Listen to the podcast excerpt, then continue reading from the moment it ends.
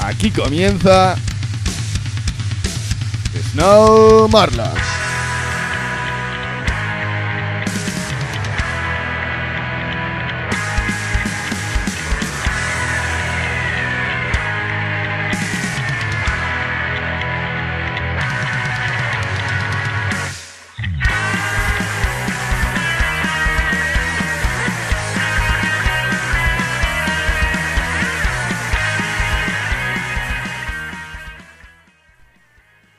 Pasa, Peñuki? Felices fiestas. Mi nombre es Víctor y esto es Snow Morlock.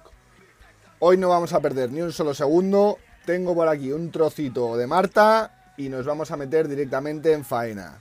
Sin más dilatación de ojete, comenzamos.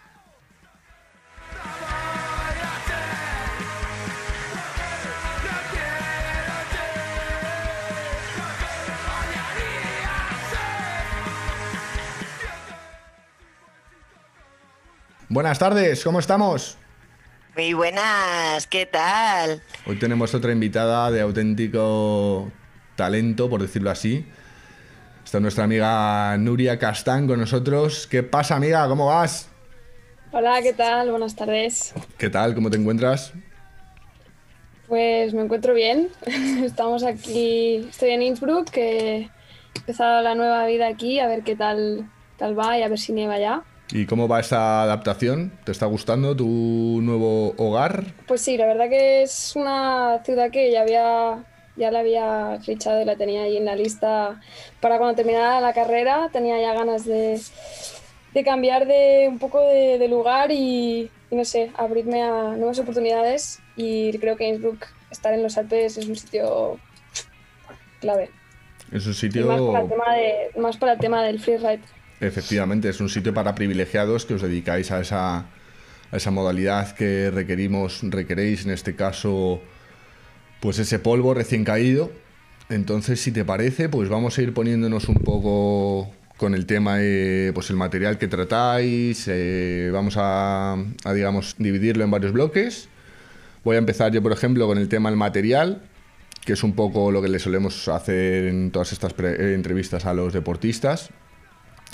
Y la primera sería un poco, pues que nos contases las características de la tabla que usas, si es dura o es blanda.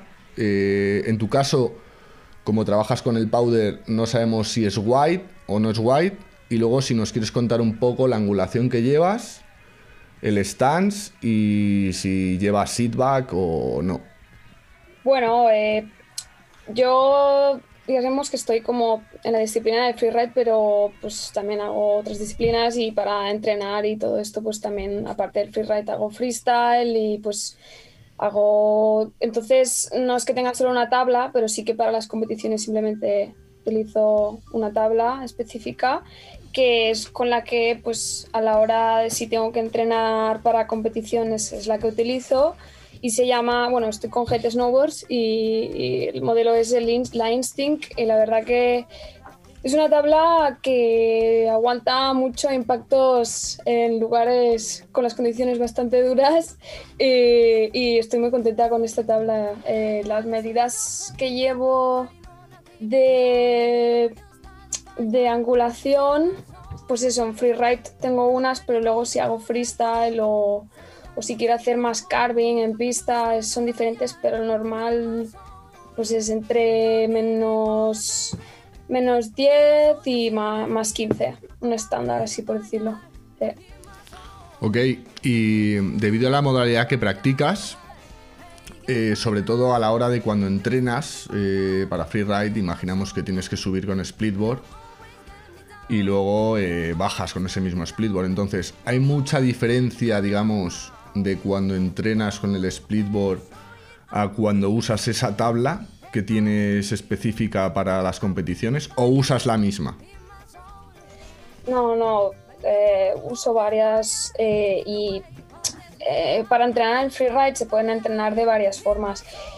Eh, una de ellas es haciendo splitboard, pero no, no, no, siempre voy con la splitboard porque, pues como tú bien dices, la diferencia entre splitboard y una tabla normal al final es una tabla que está partida por la mitad, que tiene unos sistemas y unos enganches y unas cosas que al final eso hace pesar más la tabla y una tabla normal, quieras o no, por ejemplo la que yo llevo, tiene un sistema de grafeno que, que, le han sacado incluso 200 gramos más y tal y cual, que al final nunca va a ser una tabla normal. Entonces, intento, si la aproximación es muy, muy larga, es decir, si tengo que estar mmm, cuatro horas andando o tres horas, eh, voy a utilizar una splitboard porque quieras o no va a ser más rápido, porque si voy con las botas o raquetas, eh, voy a tardar mucho más entonces, eso, utilizo la Splitboard. Pero si, por ejemplo, es una hora o algo menos, intento cogerme mi Instinct, eh, mi tabla normal,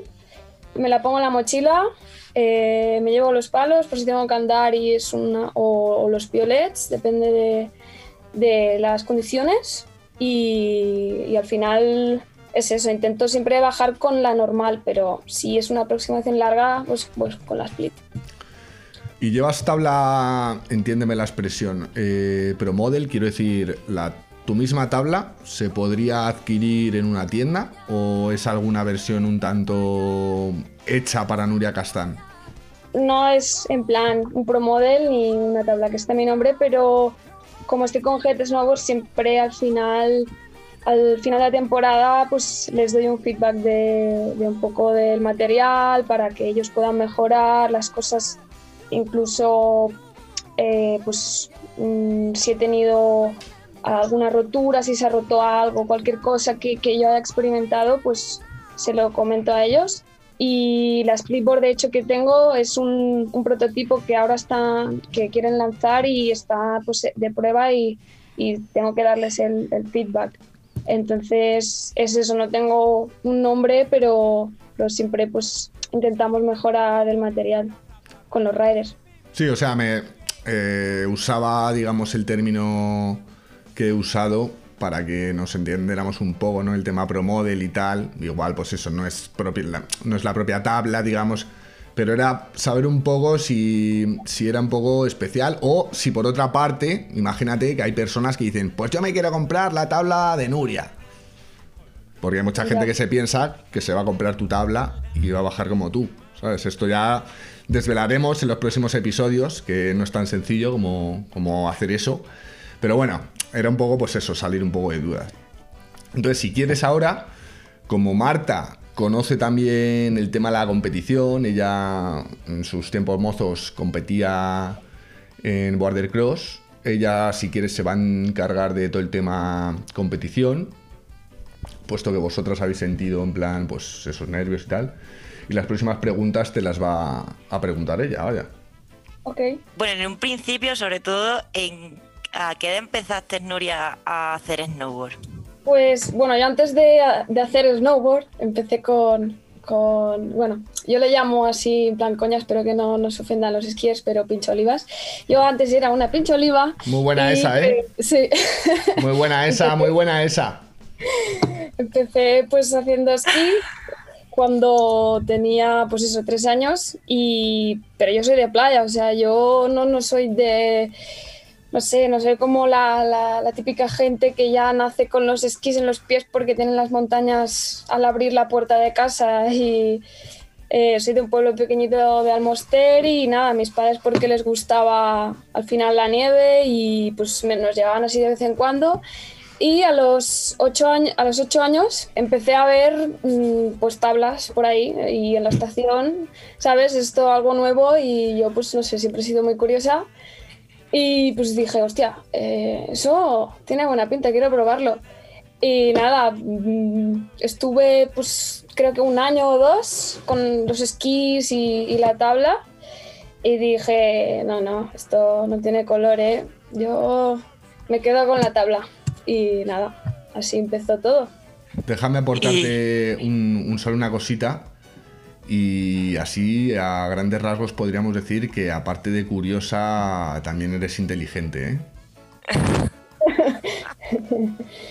Sí, es que, ¿sabes lo que pasa? Que yo cuando era pequeña, y bueno, aún, aún se sigue viendo, pero eh, el esquí, pues eso, ha dado un gran boom, ¿no? Pero cuando yo tenía esos ocho años, nueve, no sé qué año era ahora exactamente, pero empezó a verse el snowboard, empezó a, ver más, a no verse como los típicos locos que en los años 80 eh, se pensaban allí que, nada, tirando así por, no sé, los llamaban locos los que iban con tablas y hoy, en día todo está todo muy, gracias eh, Snowboard y, y uno, uno de ellos, pero está más normalizado.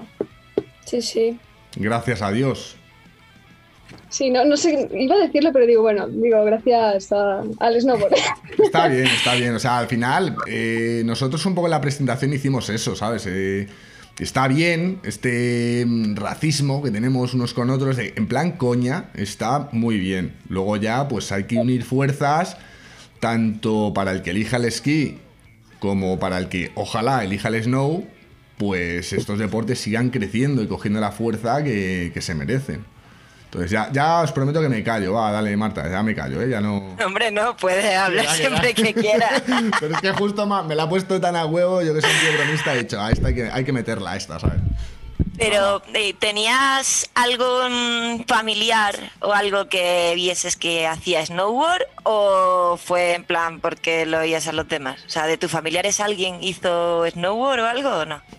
Mi padre y mi madre solían esquiar, pero pues como un típico turista normal que va un fin de semana, pues lo mismo. Eh, yo no vengo, ya te digo, de que mi padre era guía de montaña ni que mi madre era profesora de esquí, nada. Eh, personas normales, trabajadoras que pues les gustaba la nieve, eh, son de Barcelona y vinieron, bueno, se cambiaron a Reus, pero vaya, casi casi en la, en la playa igual y pues iba de vez en cuando y a mí pues como que yo tengo una hermana y pues eh, íbamos con algún profesor, nos iban enseñando, siempre con ella y, y al final pues como que yo pues dije, hostia, quiero más, quiero más y pues todo ha ido creciendo. Sí, y así ha sido. ¿Y por qué te dio por la modalidad de freeride? O sea, de a ver, de todas las modalidades, dentro, bueno, alpino no tiene tanta, tanta fama, pero teniendo dentro, pues eso, como has dicho, ¿no? También entrenas eh, freestyle y tal, pero ¿cómo que te dio por el freeride? Bueno, yo cuando, pues eso, cuando ya era pequeña, ¿no? Los, bueno, ocho años que empecé a hacer snowboard, empecé con profesores, luego pues mi padre me apuntó a, a clubs y como que estuve pues en academias de, de, de freestyle. Eh, luego pues me metí en una que era de freestyle y freeride y en el año 2012 fue cuando empezó el primer evento de los Freeride Juniors Tours eh, en Europa, porque antes en España no había ninguna competición, simplemente era en, eran en Francia, Chamonix, Fieberbrunn, Austria y eh, Verbier, Suiza, iba a decir Suiza. Suiza. Y allí empezó, porque la, la, academia con la que estaba, pues lo propusieron, dijeron, como éramos, era una academia de freestyle, freeride, eh, dijeron a los, bueno, el entrenador que tenía en ese momento, pues preguntó al, al equipo pues, si queríamos ir, tal, los niños que sí. Al final, entre una cosa y la otra, eh, no se decidió organizar por, por, esa, por, eh, por ellos pero yo quería aún así intentarlo y pues mis padres con simplemente eh, hablando tema económico de mis padres, el primer año pues eh, viajé con, con, ellos, hice las primeras competiciones, hice podiums ya y pues eh, allí es donde vinieron patrocinadores y, y pues eh, todo fue creciendo, entonces estuve en los juniors hasta los 17 que terminé segunda de, de Europa en los juniors y bueno, entonces gracias a esos puntos pasé a los, al, al qualifier, que es como el, el amateur, que uh -huh. lo conocemos como el, se llama el Freeride eh, World Qualifier. Uh -huh. Y entonces allí es como que también hay como varias categorías que se, que se dividen en estrellas, es decir, una estrella son unos eventos con las competiciones, que se organizan en varios sitios del mundo, puede ser tanto Europa como en América. Dos estrellas, tres estrellas, hasta cuatro estrellas. Cuatro estrellas, la gente que compita en la de cuatro estrellas son la gente que mm, tiene puntos suficientes y puede clasificarse para el Freeride World Tour, que es como la élite profesional. De, todas formas, en las competis de cuatro estrellas, o sea, supongo que en las de una estrella dan menos puntuaciones que si vas a una de dos estrellas, de tres estrellas o de cuatro estrellas, ¿no? Efectivamente, efectivamente. Y por ejemplo, yo si quedaba primera en un tres estrellas, era como quedar en, en puntos hablando, claro. como quedar un, un cuarto en cuatro estrellas. Claro, vale. Sí. Entonces, siempre valía la pena. Yo, yo como competí en los juniors, entré ya en los qualifiers con un ranking. Creo que estaba la. la. 17 de, todo el ranking mundial. Ajá, bueno.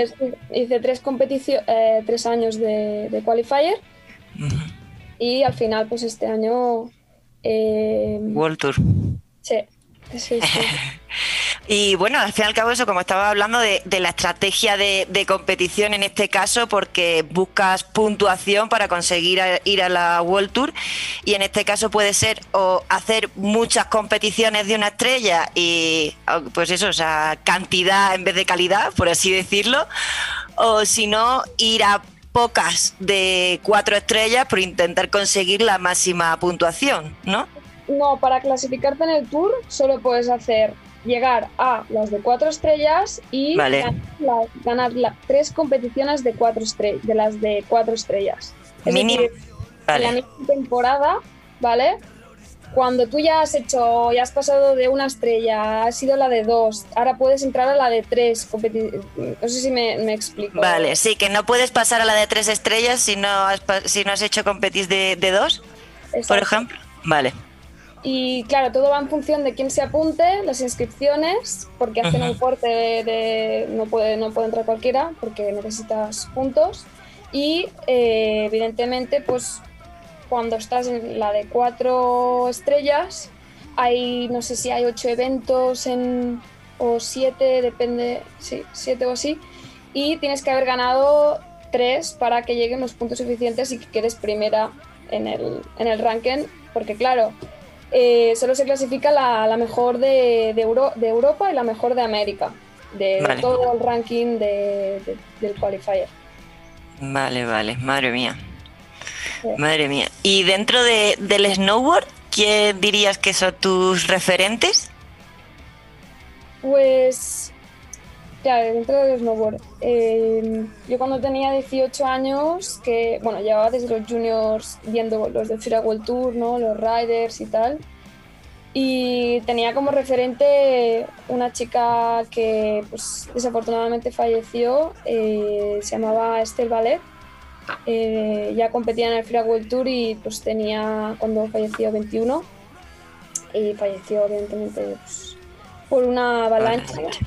Entonces, a mí eso me dio pues mucho que pensar porque, pues, bueno, era mi referente porque es que se las cepillaba todas, siendo la más joven, siendo, o hacía cosas que, por desgracia, hoy dirías que lo haría un chico. Y eh, tú lo veías y tenía un riding impresionante. Y pues cuando falleció no me lo creía porque, pues, no sé, es algo que puede pasar, que sabemos que está allí y hay que ser consciente de ello porque no es lo mismo estar en slopestyle que puedes tener otros riesgos como caerte mal y tal cual. Aquí hay muchos, como muchos más factores eh, y ese es uno de ellos que pues no podemos nosotros eh, controlar por desgracia. Entonces ahora por ahora la verdad que eh, pues que me inspiren son gente al final que, que siempre, pues eso, la gente que, ves que mejora o que intenta hacer cosas un poco para cambiar la sociedad, de decir que pues las chicas también podemos llegar allí. No es que tenga tampoco ahora mismo un referente en concreto.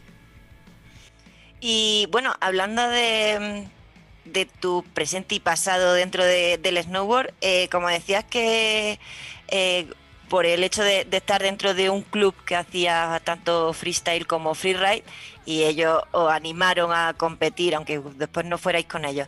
Pero ¿ya habías competido antes, aunque en otras modalidades? En freestyle, sí, sí. Eh, había hecho algún evento de estos que hacen así en alguna estación, que a ver, yo era pequeña, tendría pues eso, pues 12, 13, 14 años y eran eventos de freestyle en un snowpark y había hecho cosas así, sí, sí, antes de entrar en el freeride.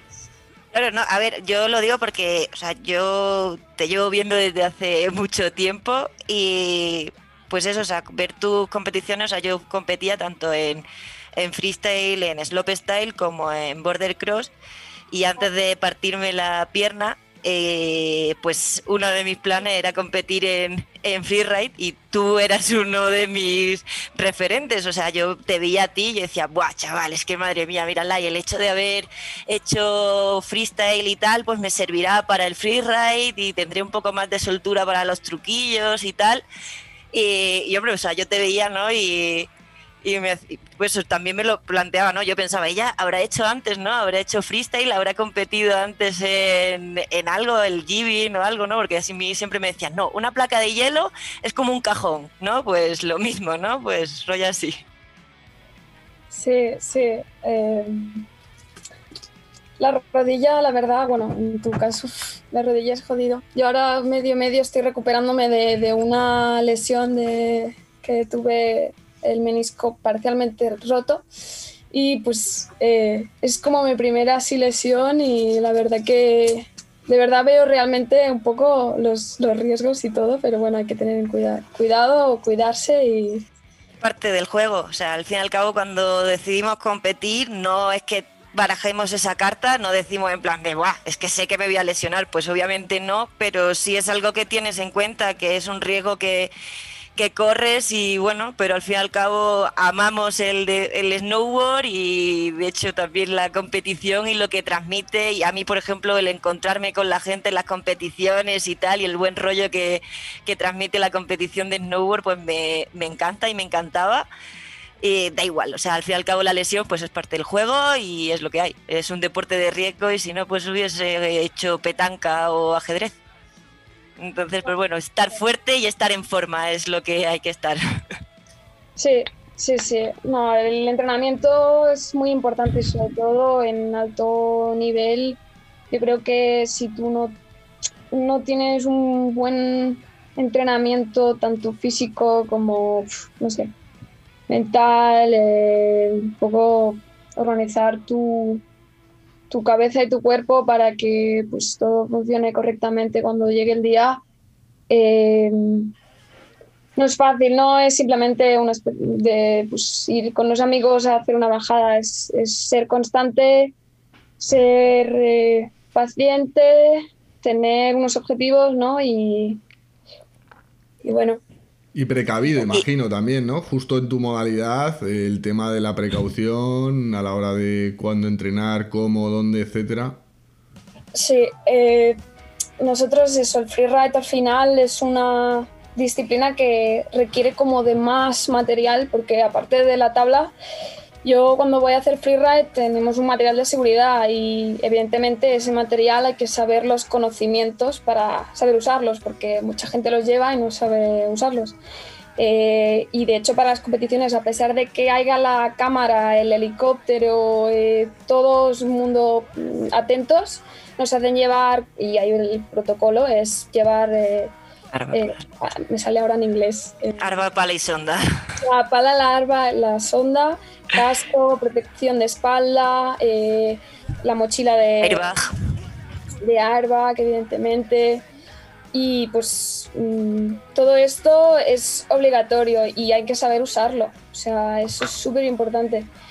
Entonces, eso en las competiciones siempre tenemos que llevarlo y con la mochila, porque vamos con la, con la mochila, a pesar de que no lo vayamos a utilizar, porque hay que eso también es dar una imagen a la gente de que a pesar de que estemos en una competición, la montaña es naturaleza y nunca sabes lo que puede pasar y hay que respetarla.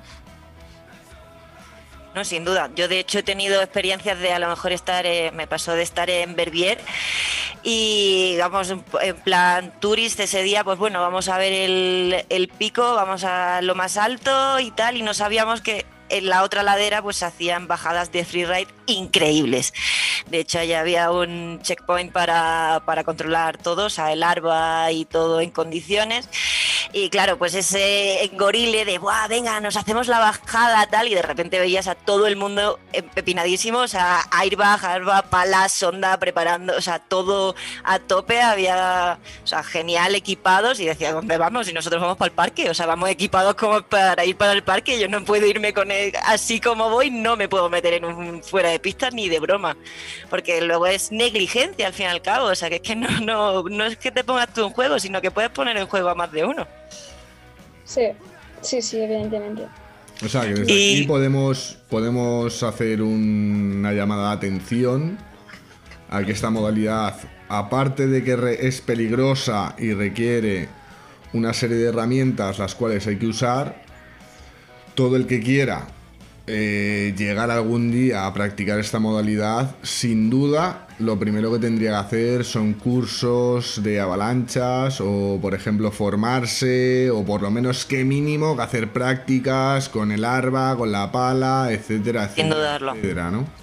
Sí, eh, hay un montón de cursos, eh, formaciones y prácticas, como tú dices. Yo, por ejemplo, cuando antes de empezar la temporada eh, entreno básicamente cómo eh, cercar, cómo buscar un, Barry Box, que es el modelo del que tengo yo, el Mammoth, pero al final lo que tú llevas es un detector de aludes, ¿no? Y pues como que lo escondemos en un sitio, hacemos pruebas, también hacemos pruebas, todo esto antes de que empiece la temporada, porque pues sí que igual puedes saber cómo funciona, pero cuando realmente estás en la situación, que espero que no me pase nunca, pero de tener que hacerlo, tienes que tener la mente muy fría y tienes que saber todo como si estuvieras haciendo el RCP a alguien, saber exactamente lo que hay que hacer y no estar pensando, hostia, ¿cómo era esto? O sea que cada año, cada año yo hago un refresh y lo...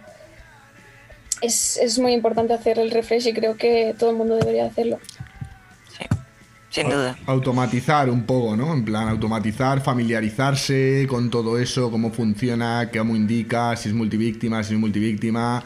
Eh, incluso el tema de usar una pala, que fíjate que todos de pequeño, como tú bien decías, eh, hemos podido ir a las playas y tal, y creo que todos hemos jugado un poco los, con, los, con los rastrillos, las palas y los cubos.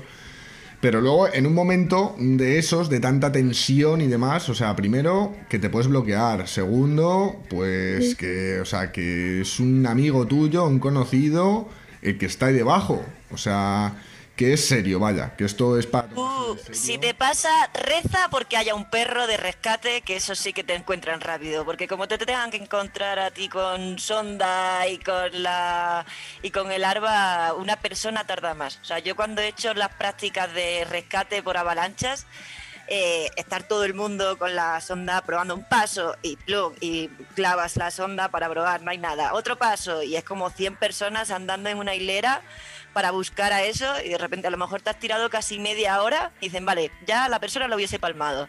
Y sin embargo, dicen, venga, ahora te voy a enseñar un perro. Y aparece un perro y en 0,2 dice, aquí está, aquí está. Y es increíble.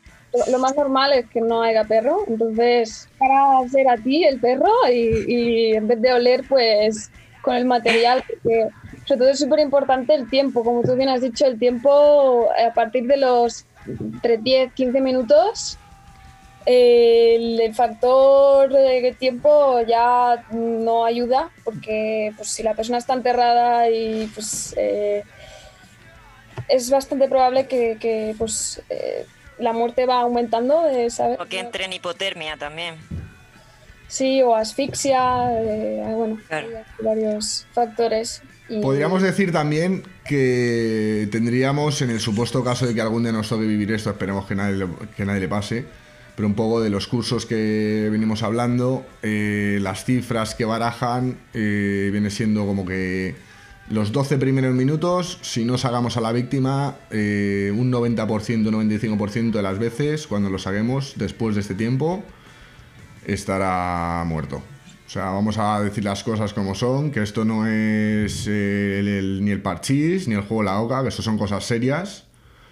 Por eso queríamos tener precisamente esta charla contigo, porque sabemos que todos cuando nos ponemos delante del ordenador y vemos tus competiciones, pues entiéndeme y que valga la expresión, se nos hace el culo Pepsi Cola, pero porque seguramente no sepamos todo lo que hay detrás. O sea, todo lo que hay detrás que, como tú bien has dicho, vosotros podéis tener la suerte de que estéis en una competición, hay un helicóptero y aún así a veces puede haber desgracias. Entonces, eh, pues por lo menos que la gente eh, disfrute esta modalidad, pero que antes de llevarla a cabo, que por favor eh, se formen y tomen las precauciones que tenemos que tomar, básicamente. Así es. También decir que, bueno, el freeride desde la pantalla muchas veces, en competición hablo, ¿eh? ¿eh? Yo porque también he estado en el lado de, en el ámbito he sido juez en los juniors y en cuatro qualifiers de una de las estrellas y cuando realmente he visto, en vez de yo estar bajando, se ve diferente. y Muchas veces opinamos cosas desde la pantalla que, que es muy fácil verlo desde el sofá perdona la expresión, pero es verdad porque eh, nosotros en la competición en sí nunca hacemos ningún entrenamiento previo, no bajamos por la zona antes. Eh, nos enseñan unas fotos, nos enseñan un poco, nos explican las condiciones, cómo van a estar, eh, las estudian evidentemente con unos guías de montaña, etcétera, todo, pero al final tú estás ahí arriba y lo estás viendo cuando acabas de llegar. Evidentemente, al día anterior de la competición, lo que hacemos es una inspección de la cara con binóculos, con eh, prismáticos. Y vemos un poco todo cómo va a estar, pero no es como en el pipe o en, los kickers de slopestyle que tú entrenas días antes, sabes cómo va a estar el aire perfecto, te imaginas ahí el truco, no. Tú tienes tu ronda, tienes tu ronda asegurada. A mí es lo que me daba miedo de competir en freeride, era que yo en slopestyle y en, bueno, en border cross no tanto, pero al fin y al cabo en freestyle te aseguran las rondas y basas lo que ya has practicado y entrenado siempre en un circuito, en un módulo, en lo que sea. Ahí es que la bajada la has visto, pero desde abajo, o sea, no te han dejado ni hacerte una bajadilla para ver qué roquilla o algo. O sea, eso a mí me impresionaba bastante. ¿eh? Sí, eh, eso es un factor que hay que destacar porque mucha gente no sabe eso y se piensa que, ay, ¿por qué no va por la derecha? ¿Y por qué tal? Y tú en ese momento tienes que estar pensando en mostrar en plan performance well, en plan, pues mostrarte en el público que eh, tanto la técnica mientras bajas, a la vez que estás pensando, vale, ese árbol estaba allí en el mapa, está, si estaba a la izquierda, mirándolo desde arriba, eh, estará a la derecha. Entonces tengo que ir a la derecha, tengo que hacer, ¿sabes? Tengo que pensar mucho más rápido todo a la vez que tengo que actuar. Entonces eh, es muy mental y, tienes que tener una respuesta rápida porque a la mínima igual te, te, caes por algún lado. ¿Y alguna vez te has, o sea, de hecho cuando eso, el día de antes eh, te haces, te planeas tu línea y te la planificas y tal. Al día siguiente, en la hora de la verdad, como has dicho, tú dices, o sea, estás bajando y es una velocidad de reacción muy rápida la que tienes que tener para decir, vale, el árbol a la derecha, no, a la izquierda, no, tal. ¿Alguna vez te habrás equivocado o, no te ha pasado? Sí, ¿no? Me he equivocado muchas veces, me he perdido muchas veces, eh, me he desorientado. A veces te piensas que, que, la ladera, que la forma tendrá una forma más lisa, más pendiente, y luego mm, llegas al start y no ves lo que hay y eh, eso a, quien diga el freerider, el freerider que diga que no le ha pasado es que miente porque o sea o tienes la orientación súper bien mm, muy mental pero es muy complicado y, yo creo que al final con la práctica eh, le vas, vas pillando porque pues eso vas descubriendo, vale, esto tiene como una especie de forma de bañera, entonces arriba no lo voy a ver, pero sé que si justo donde se asoma ese árbol voy a tener que ir a la izquierda pero es eso, hay que actuar al mismo tiempo que estás bajando y, y es difícil. Y encima hacerlo de una forma fluida. Claro, sí, la fluidez cuenta mucho. O sea, encima de que tienes que ir pensando rápido, no perderte y todo eso, que quede, además que se vea, pues eso, que llevas esa fluidez. Que de hecho, bueno, eso ya. Si quieres explicarnos un poco también los valores que, que, las competiciones, pues un poco los jueces tienen en mente y demás. Me ha parecido súper guay lo que nos explicabas. Eh, pues lo, lo, que decías tú, ¿no? De que cuando las competiciones las llevéis a cabo, no tenéis esos días de entrenamiento. Entonces, a ver, eso a mí me parece muy complicado llevarlo a cabo, pero también me parece súper guay de esa competición porque, digamos, mantiene un poco el tema virgen, ¿no? Por decirlo así, o sea, al final es como una sola vez. No sé si me explico bien a la hora de... Sí, all in o all out. Eso es, eso es. Lo das todo en ese momento y si no lo das, no lo vas a poder dar antes. Así que tienes que que no pensar mucho y, darle. Entonces es eso, el, el freeride tiene esa parte que yo creo que es interesante también destacar porque al final es algo más natural. Eh, no es. El freeride para mí no es. Eh, no sé, sobre todo cuando haces splitboard, porque buscas algo que la bajada después eh, es como merecida, no, no es coger un telesilla y hacer una bajada porque el telesilla te ha subido algo artificial, ¿no? Es un esfuerzo que te has hecho tú con tus piernas, con, con tu cuerpo y luego llegas abajo y dices, todo esto es, es naturaleza, nadie me ha... nada artificial, ¿no? Es muy gratificante, es muy, muy gratificante. La gente le da pereza, sobre todo cuando vas por el split y tal, hacer foca y tirarle con las pieles para arriba. Y dices, madre mía, qué pereza. Dices, es que cada parada que haces, mirar a tu alrededor y, verlo es tan gratificante, es que da igual. Y luego es una bajada, vale, pero, o sea, te llena. Es increíble. Sí, cuando, cuando no hablamos de, de competición, porque eso, por ejemplo, es, eh, los Pirineos para mí era como una desventaja porque para poder entrenar tenía que pasarme un día para hacer una bajada. Eh, de estas pues muy largas, ¿no? Con, a no ser que fuera en, un, en, una estación. Entonces es por eso que una de las cosas que también he venido aquí a Innsbruck, porque los terrenos y las estaciones en sí pues tienen muchas más, mucho más acceso al freeride. Sí que hay estaciones en los Pirineos que, que podemos hacer cosillas, pero creo que aquí también la, pendiente pues eh, es más considerable y más complicado todo al final. Eh, aparte también hay glaciares, o sea, no digo que hay graneto y más, pero aquí hay agujeros en los glaciares que son muy peligrosos. Las grietas.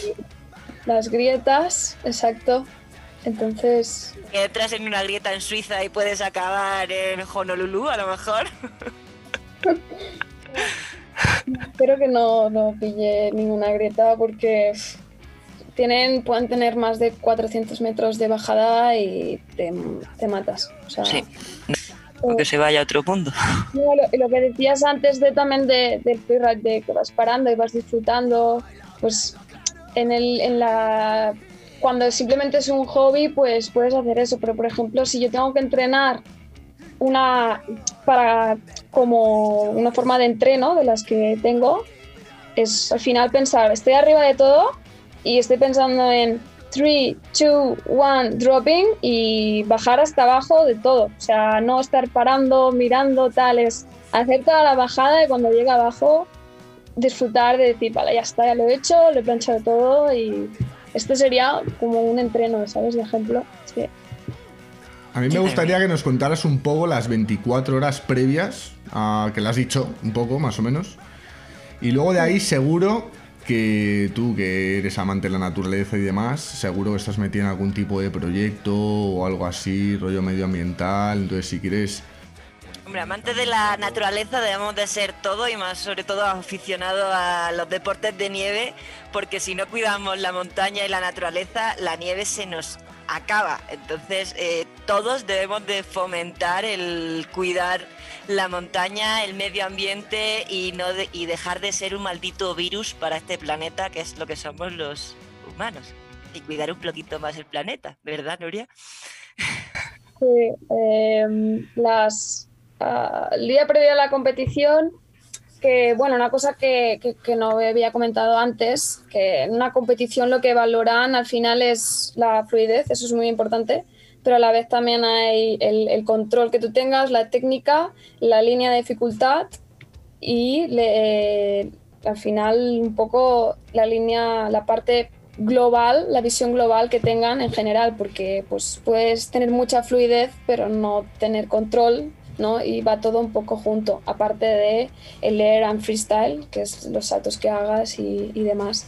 Entonces, pues sabiendo todo esto, el día anterior a la, la, competición tenemos una reunión que nos informan, como he comentado antes, de un poco las condiciones, los horarios que tendremos de, competición, a qué hora tenemos que estar, a qué hora en el start, cómo va a funcionar todo. Y pues por la mañana eh, vamos a la cara, vamos a debajo de ella, en plan en la zona pues donde acaba la meta al final, se diría, y con los eh, binoculars, no me sale en español. Prismáticos. los Me ha pasado lo mismo antes. pues, eh, pues eso, miramos un poco la cara, la línea que haré y pues tengo, siempre tengo dos opciones por si acaso. Por si las moscas, siempre, dos opciones. Plan B, siempre. Entonces, lo, lo, miro con mi entrenador, lo hablamos, me dice un poco lo que piensa él y lo que pienso yo y, y luego por la noche, después de la reunión, estoy casi dos horas estudiándome la línea para que no me desoriente, no me pierda, lo haga bien, mentalmente también decir que, que, puedo y que lo voy a hacer y, y, a descansar, a dormir bien, porque al día siguiente normalmente es muy temprano. y nada, un poco esto sería el día anterior. ¿Y estás ahora mismo metida en algún tema eh, rollo ambiental? Eh, uy, ambiental, no, perdón, medioambiental. ¿En algún proyecto, rollo pues para la conservación? Quiero decir, como por ejemplo, el grandísimo Jeremy Jones ha puesto en marcha eh, un programa para proteger nuestros inviernos que se llama POW, Protect Our Winter, que desde aquí pues todo el mundo le puede echar un vistazo. Pues no, sé si tú estás... No, digo, digo quería decir que, precisamente pues voy a ser una de las, bueno, estoy en proceso ahora, pero sí, estoy también dentro del tema de POW, de Protect Our Winters, y soy una de las riders que, que va a estar también allí dentro del equipo para, pues, al final POW lo que hace es un poco, pues eso, eh, aparte de concienciar, eh, también hace eventos, organizaciones, clases educativas. También estoy, soy embajadora de, Good Karma Projects, que es una organización también sin ánimo de lucro de, España. De, bueno, son catalanes y también están mucho con el tema, con proyectos medioambientales. Y al final un poco es eso, yo este año acabé la, la carrera de diseño gráfico y, mi, y el proyecto final fue una campaña de concienciación en una estación de esquí y realmente yo pensaba que sabía muchas cosas, pero ahora la verdad que, que aprendí muchísimo porque con el proyecto tienes que hacer tesis, tienes que analizar muchas cosas. Y mi proyecto iba relacionado con, con los residuos eh, que quedan abandonados en la naturaleza, precisamente, porque siempre lo veía cuando iba a escalar, iba a hacer excursiones, iba a hacer splits, siempre había... Mm, basura por el suelo que me sentía muy impotente de, verlo y, decir qué podemos hacer, ¿no? Un poco, porque eso es uno de los problemas que, tenemos ambientalmente hablando. Y creo que, es eso, que la gente se piensa que, es como en las ciudades, que, que, lo tiras al suelo y alguien lo va a recoger y, y en la naturaleza no hay nadie que esté ahí trabajando recogiendo tu basura. Entonces creo que también hay que hacer un clic y pensar que, que, todo lo que traigas en la naturaleza al final tienes que también llevártelo a tu casa y reciclarlo, tirarlo en su sitio. porque como bien te lo llevas, bien te lo puedes traer. Y también otras opciones que podría decir, yo lo que hago es siempre me llevo pues una bolsa de, de- de plástico y si veo pues basura la, la recojo si me cabe. Intento dar ahí un poquito el, el granito de, de ayuda porque no cuesta nada y, creo que, que todo el mundo tendría que ser consciente un poquito de los problemas. Porque lo- los residuos, hablando simplemente de residuos, pero los residuos abandonados al final, si están en la montaña, todo lo que esté en la montaña acabará en ríos, acabará en, con la lluvia tal y todo irá al mar.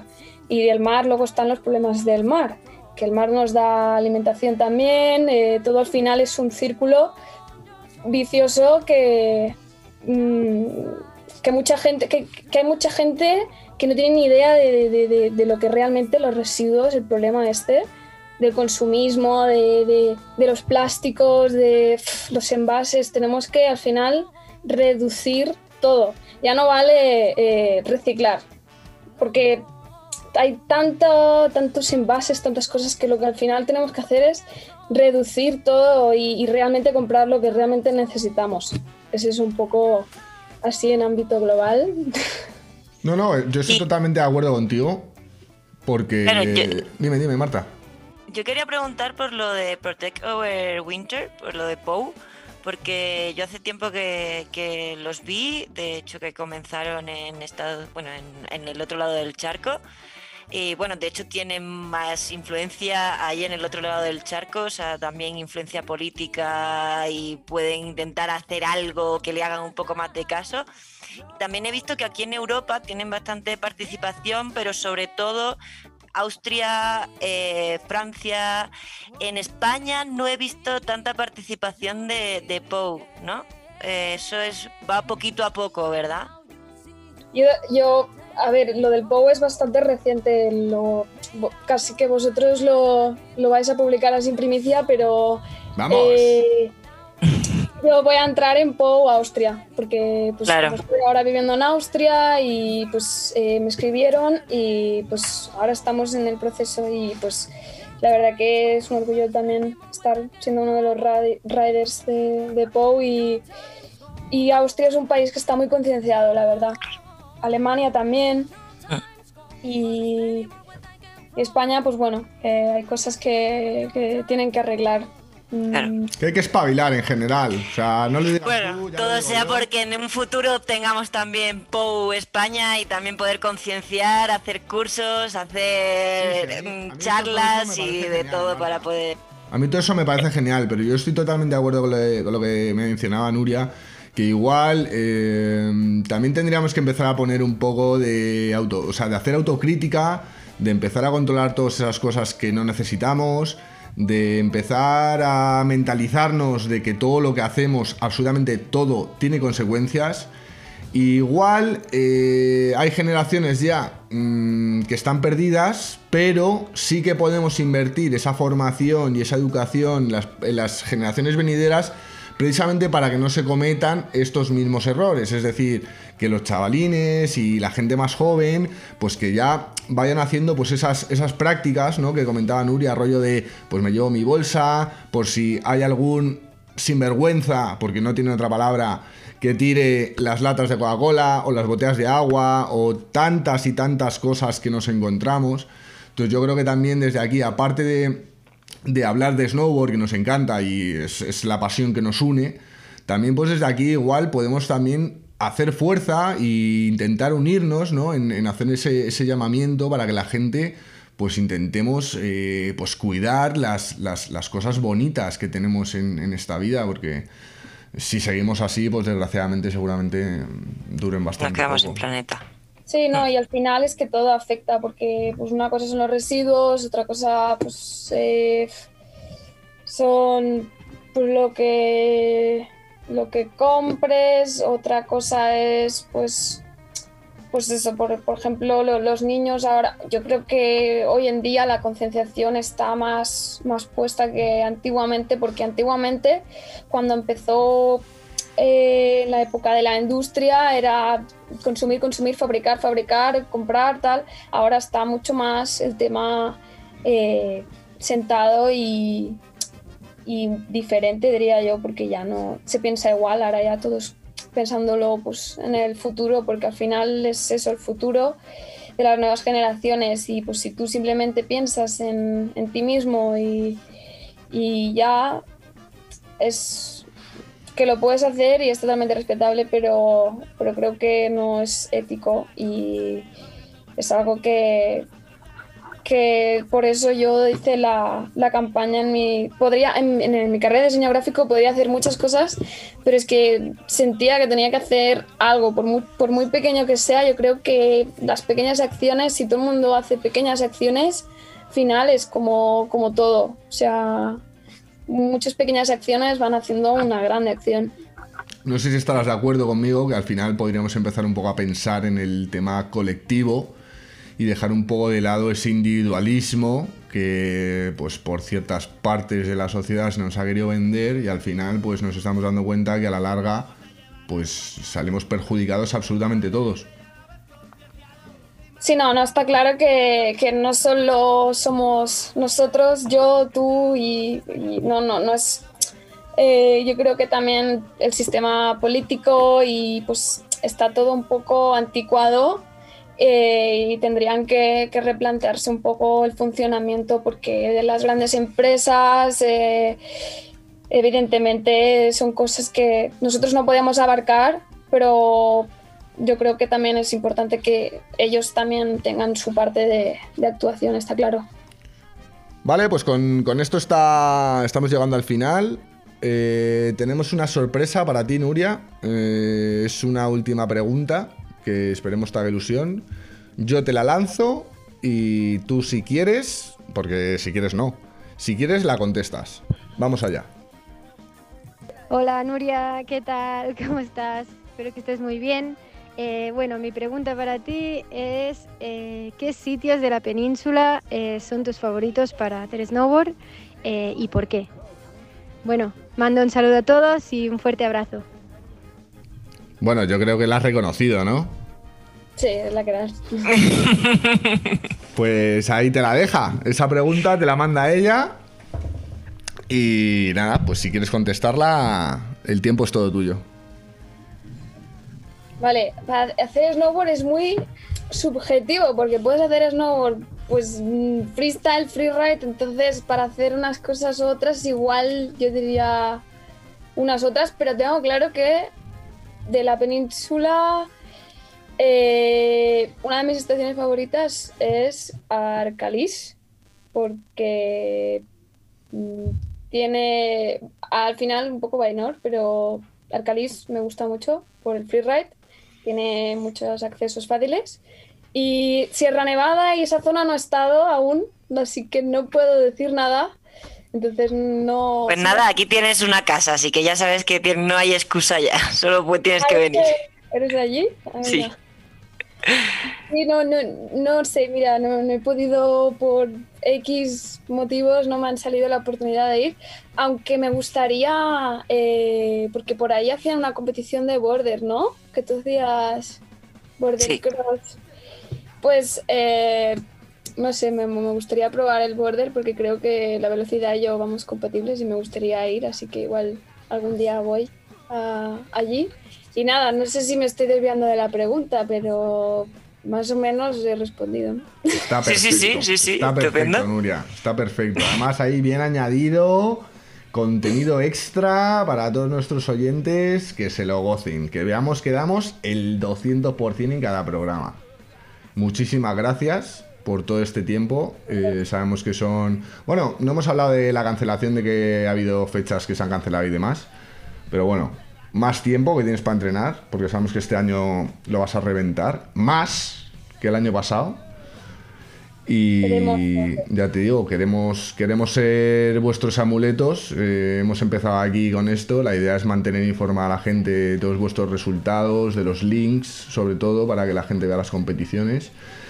Que sintáis un poco el calor y que la comunidad del snowboard siga creciendo. Y sin duda, pues con vuestra ayuda creemos que, que vamos a estar todos más unidos y, y va a ser más fácil. Sí, al final, gracias a la, a la parte mediática, ayuda un montón al tema de, de- de mover el snowboard y en España hay que moverlo más y hacerse conocer. Todos los que somos de aquí, ¿no? Así que nada, muchas gracias a vosotros también por vuestro tiempo. Nada, nada, un placer. Un gran placer.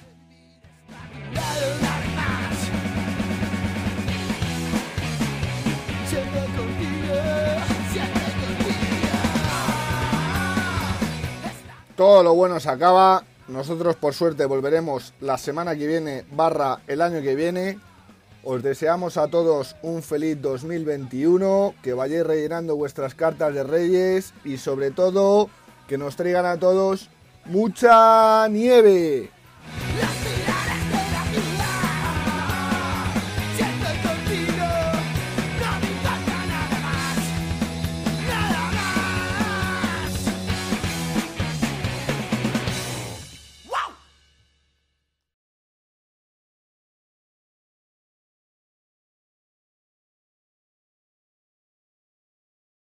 Saludos cordiales y bienvenidos, bienvenidas.